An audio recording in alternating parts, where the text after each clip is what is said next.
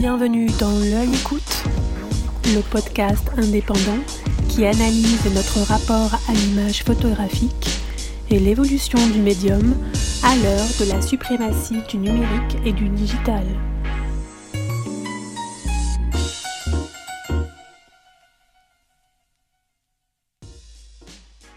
Autodidacte dans sa pratique argentique de la photographie, Isabelle Bocon-Gibod déploie un rapport organique et physique au médium qu'elle utilise pour exprimer toute la pluralité de sa personnalité.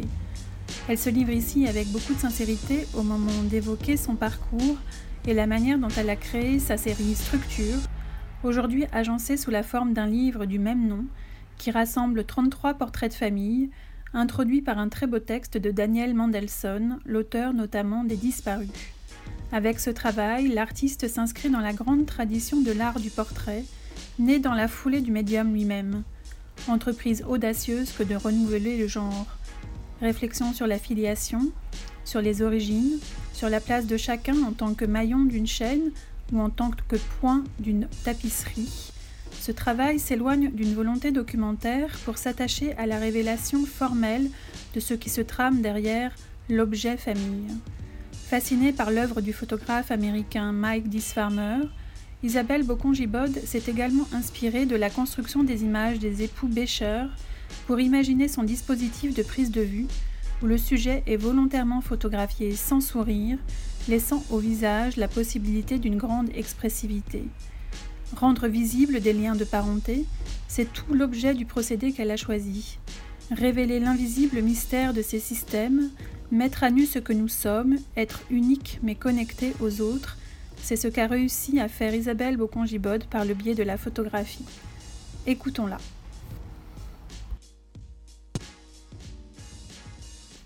Bonjour Isabelle Bocon-Gibod, nous sommes ravis d'être accueillis chez vous dans votre intimité et c'est peut-être donc le meilleur moyen de commencer par le commencement et que vous nous en disiez plus sur votre parcours personnel. Alors, euh, bah, si on commence par le début, euh, je suis née à Paris il y a 52 ans et quelques euh, et, à partir de l'adolescence, j'ai commencé à, euh, je crois, formuler certaines choses pas très articulées de manière plastique, visuelle. Et j'ai néanmoins fait des études classiques, euh, des classes préparatoires, une école d'ingénieur, et j'ai eu ensuite un parcours dans l'industrie du papier et de l'emballage en carton ondulé tout en continuant à euh, entretenir une pratique manuelle euh, à base de matériaux et, euh, c'était à l'époque en fait des collages, des assemblages et puis un peu des installations par la suite. Assez inspiré d'ailleurs par les matériaux auxquels j'étais amené, auxquels j'étais confronté dans mon travail.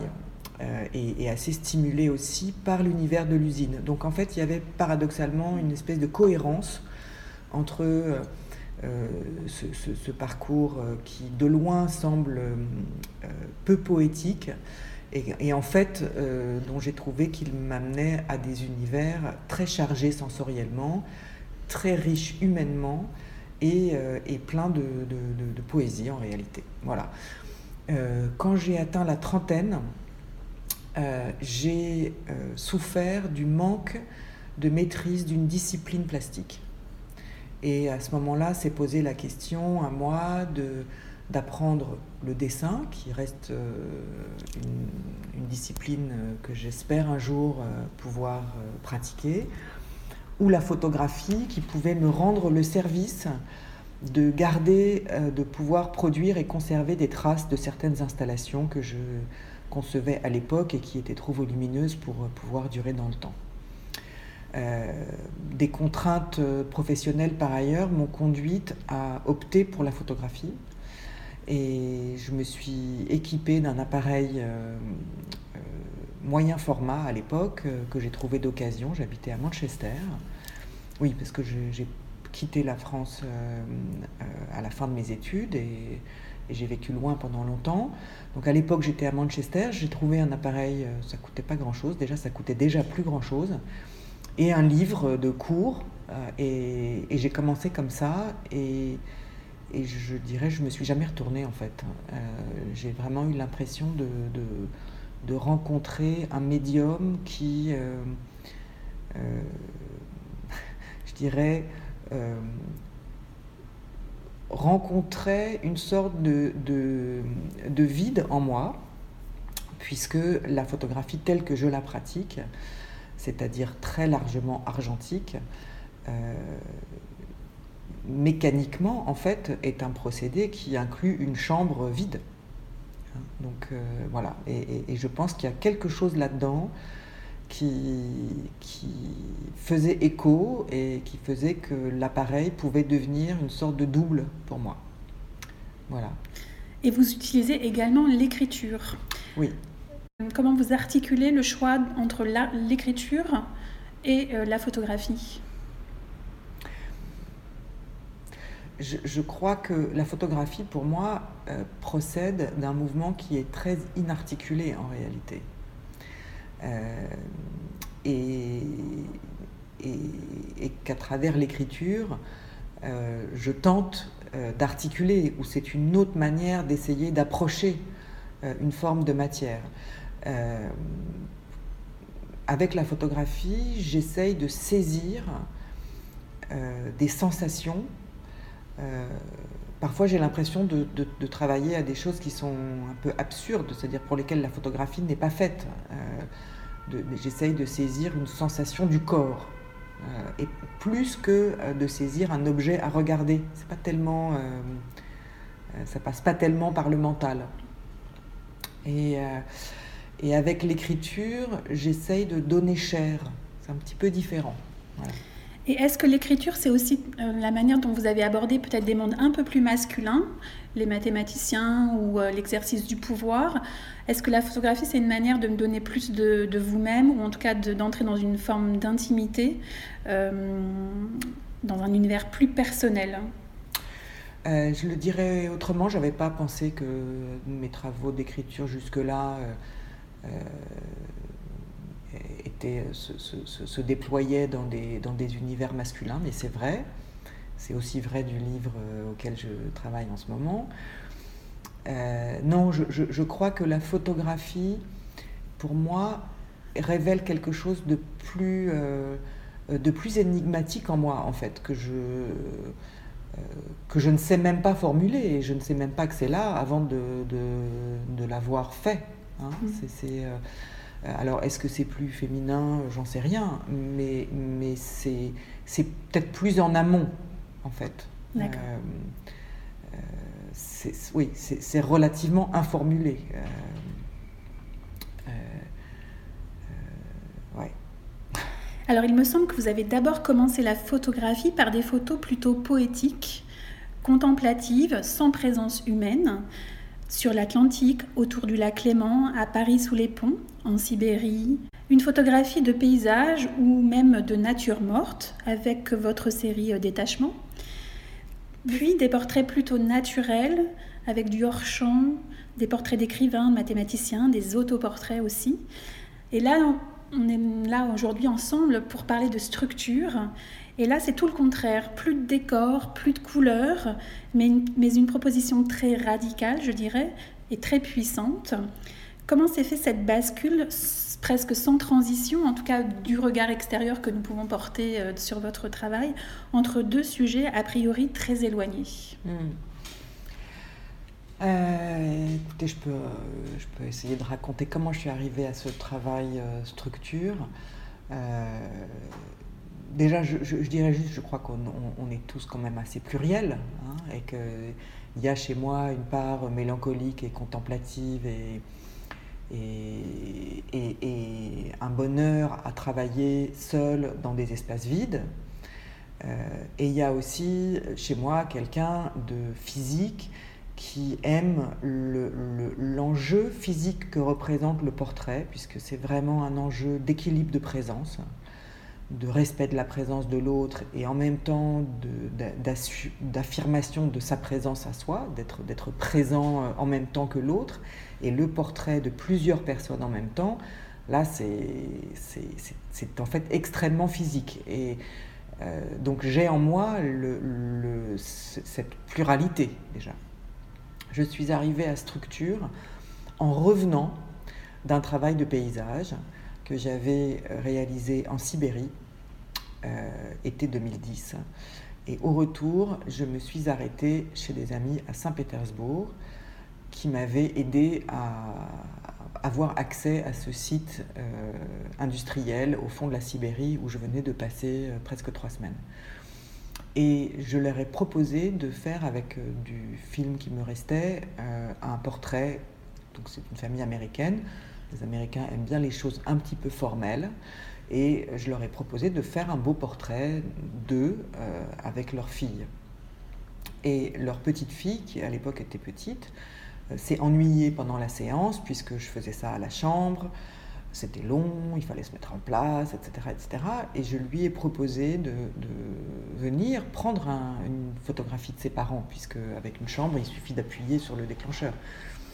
Euh, et, quand elle s'est approchée de moi et qu'elle a pris, elle s'est mise devant moi à la place de la personne qui va appuyer sur le déclencheur, j'ai vu, euh, donc elle n'était pas derrière l'appareil, elle était devant moi à côté de l'appareil, et j'ai vu le regard de ses parents se porter sur elle, et j'ai vu ce regard d'amour absolument à couper au couteau, euh, ce miel vraiment euh, qui m'a fasciné et je me suis dit mais c'est ça que je veux saisir. Et donc il s'en est suivi des années pendant lesquelles j'ai essayé de mettre en œuvre un dispositif que j'avais conçu à l'occasion duquel une famille venait, je faisais son portrait au complet et ensuite chacun des participants sortait du cadre et venait prendre une vue du reste de sa famille qui le ou la regardait. Et l'ensemble de ces vues, donc euh, N plus 1 par rapport au nombre de, personnes dans la famille, constituait le portrait de la famille. Conceptuellement, c'est très séduisant. Euh, j'ai passé des années à mettre ça en œuvre avec euh, beaucoup de, à la fois de joie de grands moments d'expérience parce que des familles qui ont adoré venir euh, participer à ce, dispositif chez moi. Et de, frustration à constater que euh, pour obtenir quelque chose qui soit euh, déjà plastiquement assez propre, bah, il fallait être beaucoup plus rigoureux encore que je ne l'étais parce que inévitablement il y avait une chaussette qui était tombée, il y avait un truc qui bon voilà. Donc je développe tous les négatifs moi-même. Donc si on fait plusieurs vues de chaque configuration, j'en sortais plus. Mais plus important aussi, euh, en fait, euh, les regards d'une puissance euh, analogue à celle qui m'avait tellement bouleversée chez ses amis à Saint-Pétersbourg étaient finalement minoritaires. Et donc il y avait toute une matière bon, qui intéressait beaucoup la famille euh, une fois qu'elle avait les tirages, mais qui pour un public plus général était finalement pas si intéressant que ça. Et euh, progressivement, euh, j'ai vu qu'en en fait, il y avait quand même une vue qui était toujours ah, régulièrement puissante, c'était ce que j'appelais la vue zéro, la vue où il y avait tout le monde qui regardait l'objectif. Et donc, à mon corps presque défendant, en fait, hein, puisque c'était pas du tout. Euh, voilà, moi j'étais là pour ce miel d'amour, de la mère vers l'enfant, enfin, c'était vraiment mon truc. Je disais, ben non, en fait, c'est celle-là qui, qui, qui vraiment accroche finalement, qui saisit. Et comme aussi, dans tout ça, j'avais cette espèce de visée aspirationnelle qui était. Euh, j'essaye d'aborder ce sujet euh, très, très humain, très, euh, très chaud, avec une rigueur euh, germanique. donc voilà, on a tous vu la photographie de Bernd Becher, etc., etc. Donc j'étais aussi dans un travail assez, assez technique. Je, je voulais des, des beaux négatifs, des beaux tirages, des belles structures. J'étais dans l'idée quand même qu'une famille, c'est une architecture Et c'était ça que je voulais travailler. Donc finalement, je me suis calée là-dessus. Et voilà une très longue réponse à votre question. non, mais c'est très bien. Mais, Vous répondez à plusieurs de mes questions suivantes, donc c'est parfait. Mais, mais, voilà comment je suis arrivée à, finalement, après je sais pas, 5 ou 6 ans. À une vraie recherche formelle, en tout cas. À me concentrer sur ces vues-là. Mm-hmm. Et voilà. Et après, ça, s'est fait en quelques années. Et alors, comment se passaient concrètement les prises de vue? Est-ce que vous connaissiez euh, les familles qui venaient euh, euh, participer à ce projet? Est-ce que c'était le bouche à oreille? Est-ce que vous organisiez des, des, entretiens préalables avec ces personnes pour mieux les connaître avant de lancer la prise de vue? Comment tout ça s'est organisé? Il y a eu de tout. Alors, il y avait des familles dans mon entourage, des amis ou de la famille d'ailleurs, que je trouvais euh, qui m'inspiraient ou à qui j'avais envie de proposer euh, de, venir faire ce portrait et qui l'ont fait.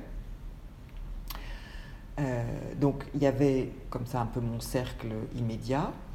Ensuite, il y a eu des familles qui, à partir de ce cercle immédiat, il y a des personnes qui ont dit Ah, mais euh, est-ce que ça t'intéresse que. Parce que nous, ça nous a beaucoup plu, est-ce que ça t'intéresse qu'on te propose euh, X ou Y ou Z?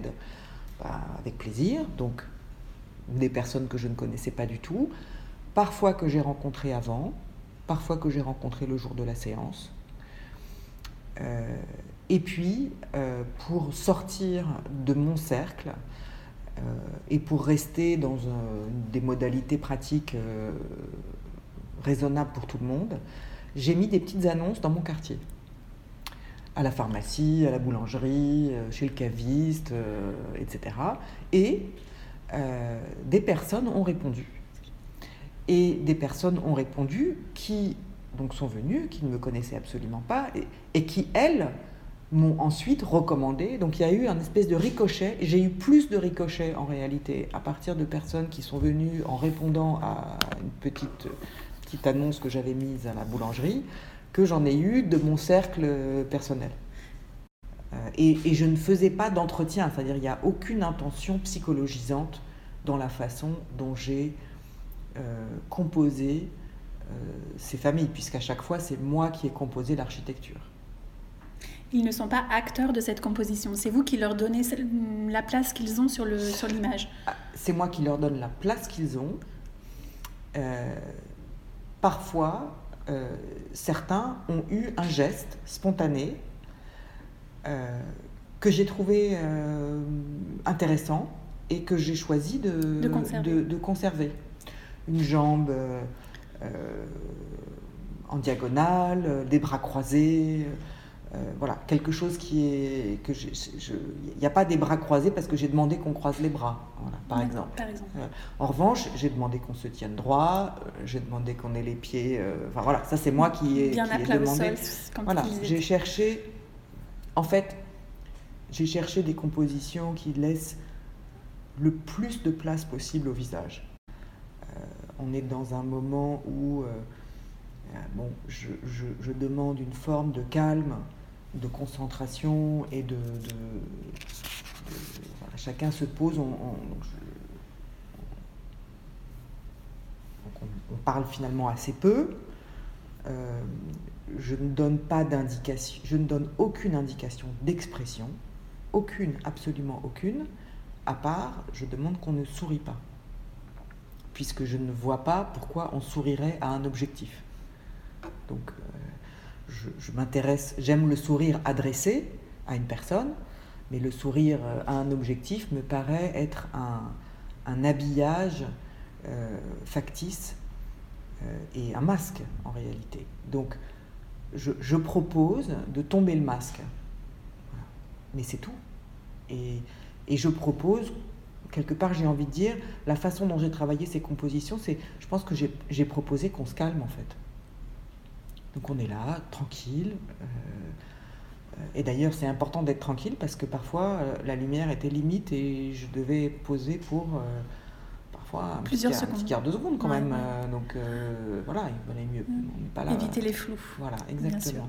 Donc, donc je crois que chacun en fait a le temps de rentrer en lui-même et de,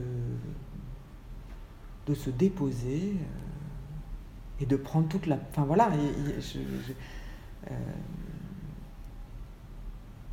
oui, mais je, crois qu'un regard, un, visage relâché, pour moi, est très expressif. Hein. il est certainement plus expressif qu'un visage qui sourit à un objet abstrait auquel il n'a aucune raison de sourire, sinon par convention. Euh, euh, voilà, par convention. Avec ce travail, euh, c'est voilà, je, pense que la, nous, venons au monde quelque part, nous grandissons dans une, une structure qui peut avoir plein de formes différentes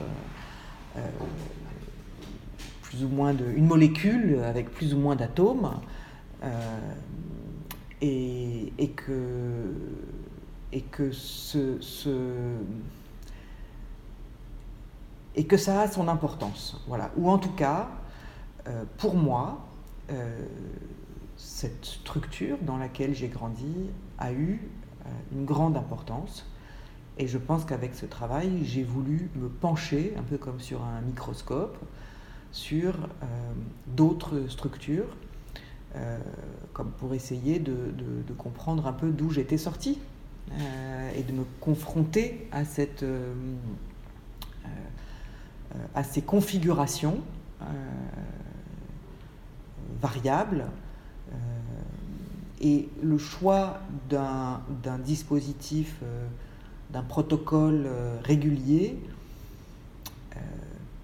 je crois qu'il est celui, pour moi, il était celui de la lisibilité, euh, de, de, l'épure, euh, de la, de la rigueur, euh, et, surtout de ne pas rentrer dans le documentaire. Donc, si je mets voilà, si, si, si je photographie la famille Dupont quelque part, pourquoi ce quelque part? Est-ce que c'est chez eux? Est-ce que c'est dans leur maison de vacances? S'ils en ont une? Est-ce que c'est sur leur lieu de travail? Pourquoi? Et qu'est-ce que je raconte avec ça?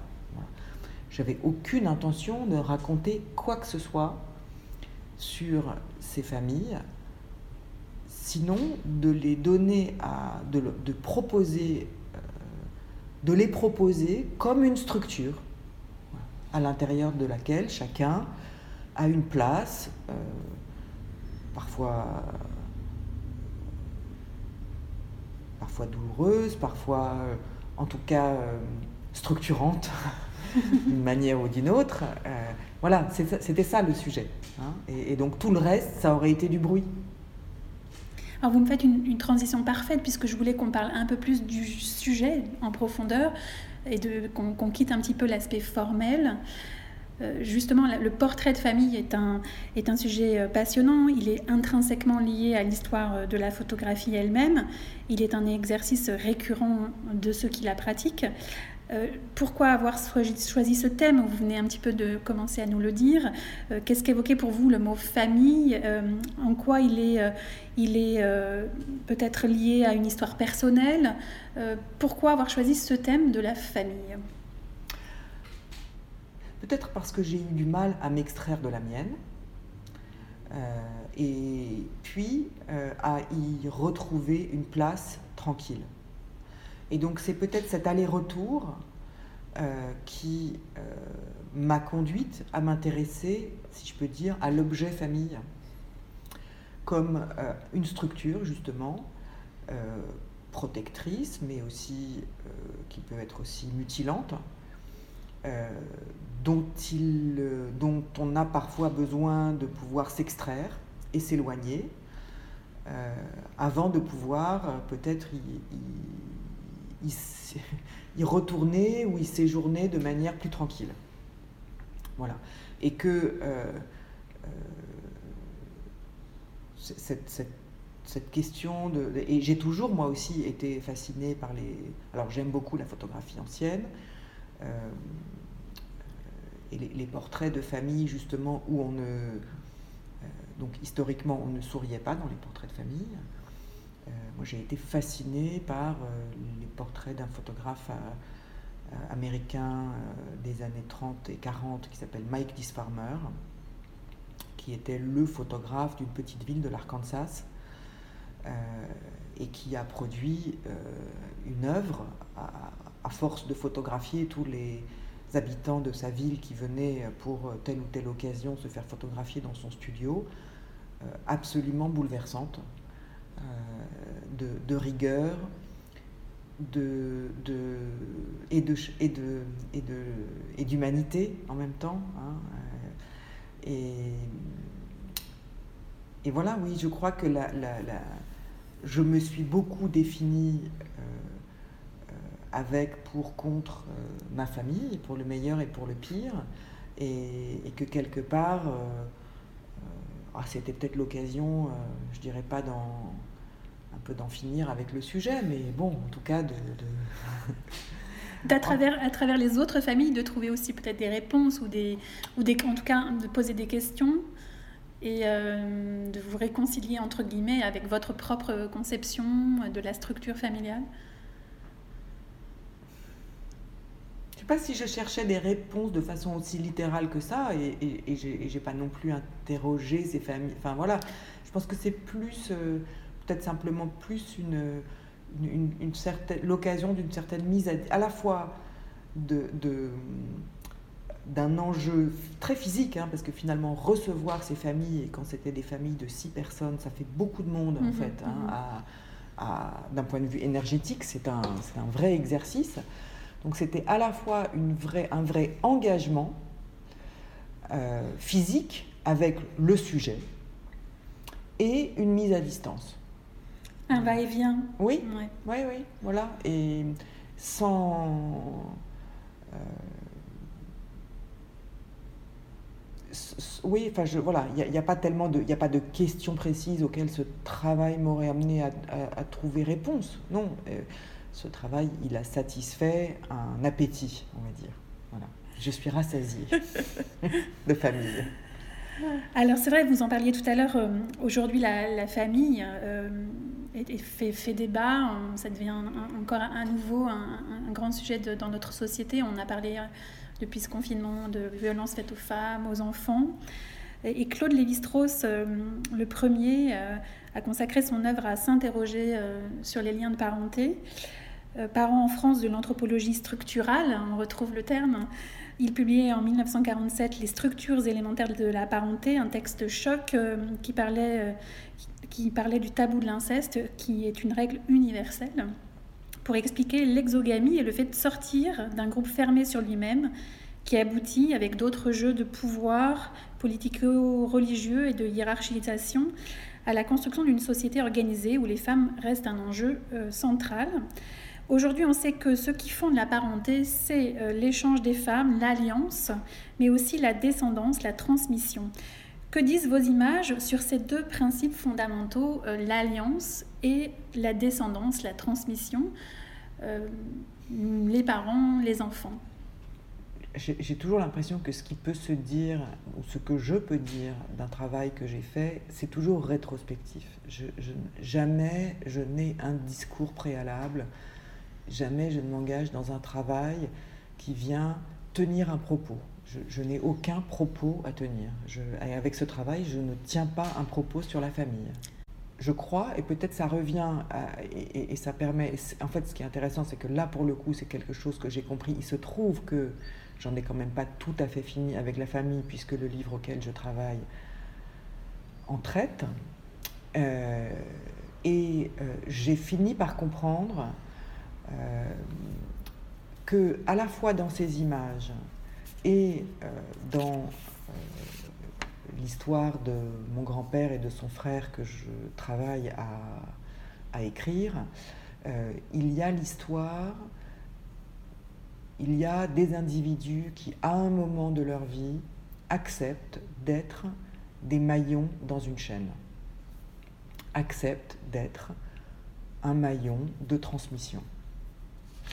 Euh, et euh, c'est quelque chose que la ressemblance physique qu'on voit dans un certain nombre de ces portraits, quand les enfants sont des enfants biologiques, euh,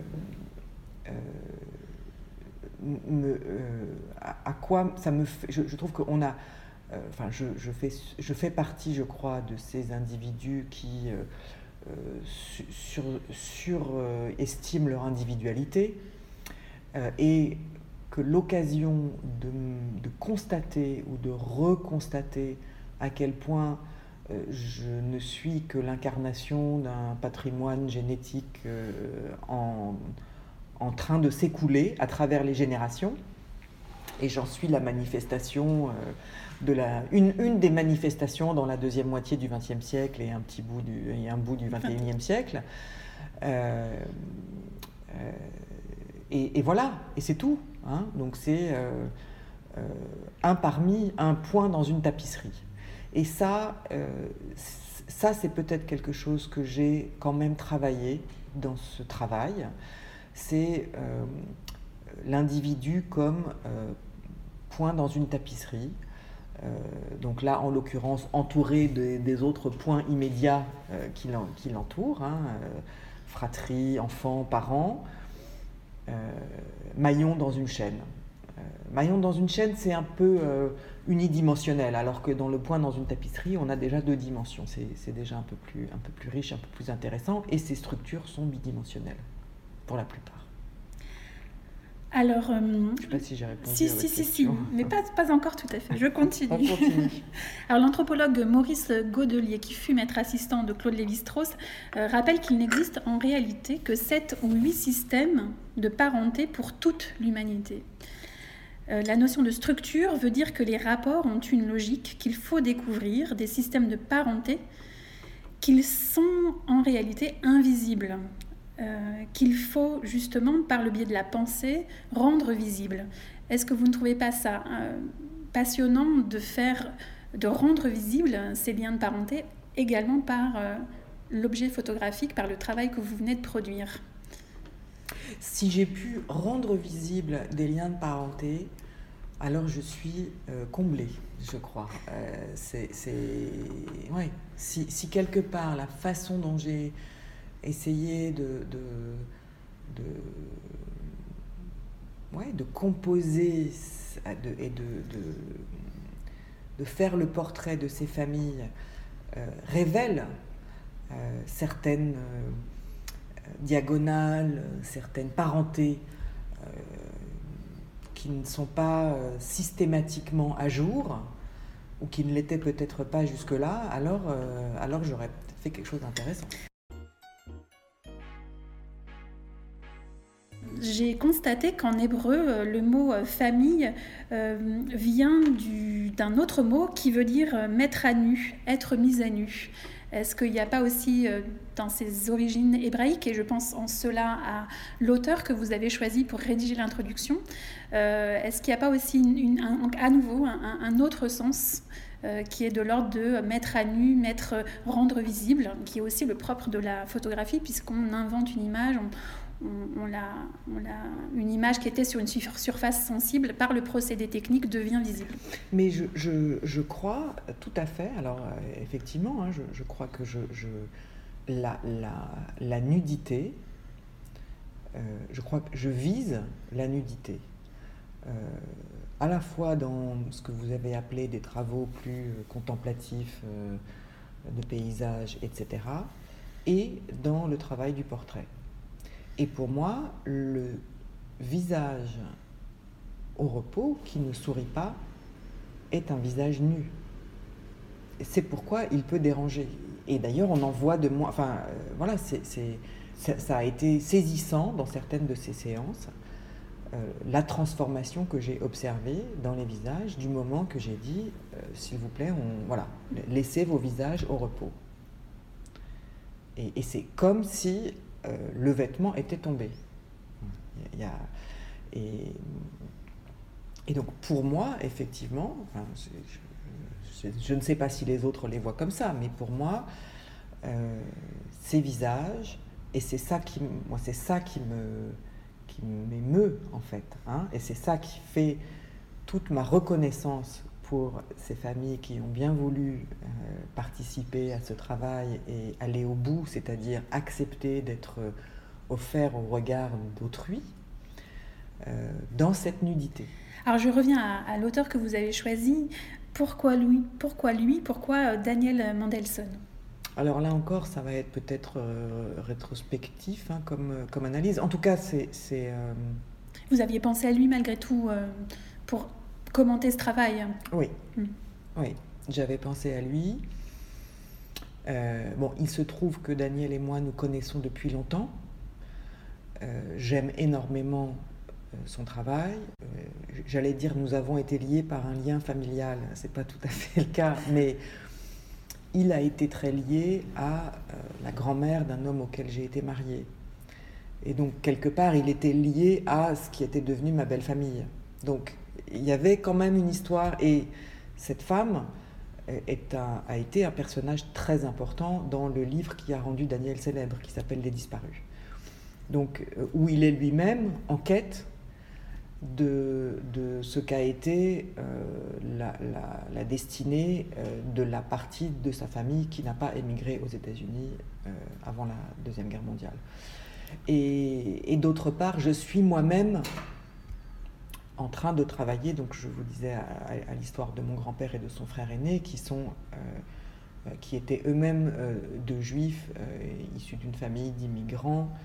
Voilà, donc euh, je crois qu'il y avait aussi quelque part de façon assez organique, euh, euh, comment dire, nos, champs d'intérêt se recouvrent et nous sommes liés par une, je crois, une amitié qui faisait qu'il était absolument naturel pour moi de proposer à Daniel de, de lui demander s'il serait prêt à commenter ce travail et je dois dire que j'ai été extrêmement, euh, je lui ai été extrêmement reconnaissante qu'il euh, qu'il l'accepte.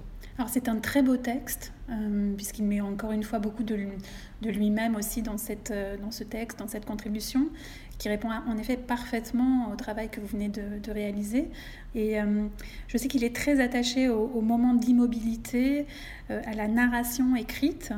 Est-ce que vous considérez que votre livre est aussi une histoire que l'on raconte par l'agencement des images chaque image tient sa propre histoire, hein. elle peut presque être vue de manière individuelle, mais là, le fait d'être ensemble, euh, réunis dans un livre, euh, est-ce que, selon vous, cela permet de, créer aussi une autre histoire, une histoire qui serait plus universelle, euh, puisque ce sont des, familles qui peuvent, qui peuvent être liées entre elles grâce à l'agencement au sein d'un espace donné? Ben, Je crois que dès qu'il y a séquence, il y a histoire. Alors, elle peut être ratée, ennuyeuse, etc. Mais du moment qu'il y a une séquence, il y a un début et une fin. Euh, et donc, ça raconte quelque. Enfin, voilà, c'est, il y a forcément un sens. Hein. Le, livre, on l'ouvre. Après, évidemment, on peut le prendre au milieu, on peut regarder ça dans n'importe quel. Mais, mm.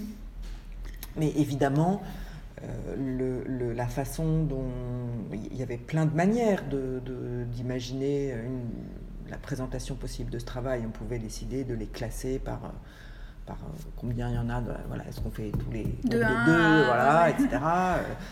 Euh, les blonds, les bruns, les grands, les petits, enfin j'en sais rien moi. Comment s'est fait l'agencement justement? Est-ce que, hum, est que ce sont des liens invisibles à nouveau que seuls vous Je crois que alors on a on a j'ai travaillé avec une, une, femme qui a énormément de talent avec qui j'aime travailler quand il s'agit de construire des séquences d'images. Euh, et, et, ensemble, on, était déterminés euh, à ne pas euh, partir sur une organisation formelle de typologie, etc. Surtout pas. Au contraire, de partir dans ce qui, moi, c'est ça qui me plaît dans la façon dont on a finalement choisi cette séquence, c'est que je la trouve assez musicale en fait. Hein, voilà. Je trouve qu'elle elle a une espèce de fluidité euh, et de musicalité qui vient aussi des tons. Hein. donc en fait, c'est un subtil euh, travail sur euh, les formes, les tons. Daniel a employé le mot de kaléidoscope, on, mhm, passe, voilà, que je trouve assez juste. Et, et, qui fait qu'on n'est pas dans un effet sériel, un peu, voilà, qui, qui, je pense serait très réducteur. Alors ce qui est terrible avec les photographies de famille, euh, c'est que l'on pense aussi forcément aux absents, et c'est d'ailleurs très bien transcrit dans le texte de M. Mandelson.